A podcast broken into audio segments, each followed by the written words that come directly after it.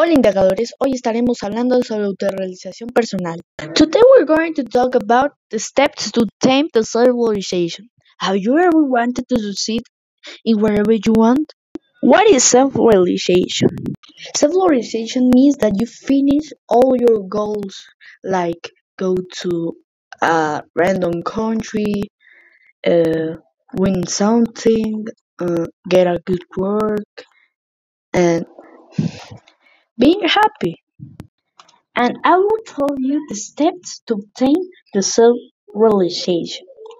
Primer paso, disfruta tu vida. Me refiero a que no te apures y pienses que el tiempo va rápido. El tiempo es oro. Significa que tienes que disfrutar todo el momento, todos los momentos de tu vida.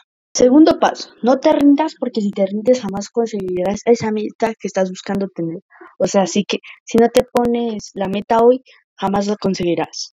Tercer paso, no sigas las expectativas de otros. Sé positivo y sigue adelante a través de los errores, pero no, si, no sigas lo que quieren los otros. O sea, que no, no, no cumplas lo que te piden los otros. Thank you for hearing me and remember self-auto-realization is don't give up and be the best and enjoy your life. Cuarto paso, no te compliques con los trabajos que te piden.